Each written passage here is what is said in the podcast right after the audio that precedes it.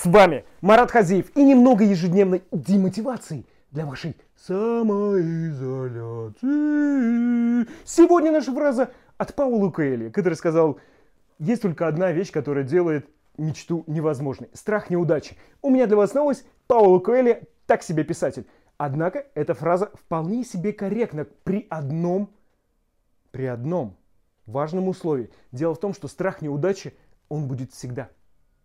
Он будет всегда. Понимаете? То есть его нельзя избежать. С него нельзя победить. Он всегда будет.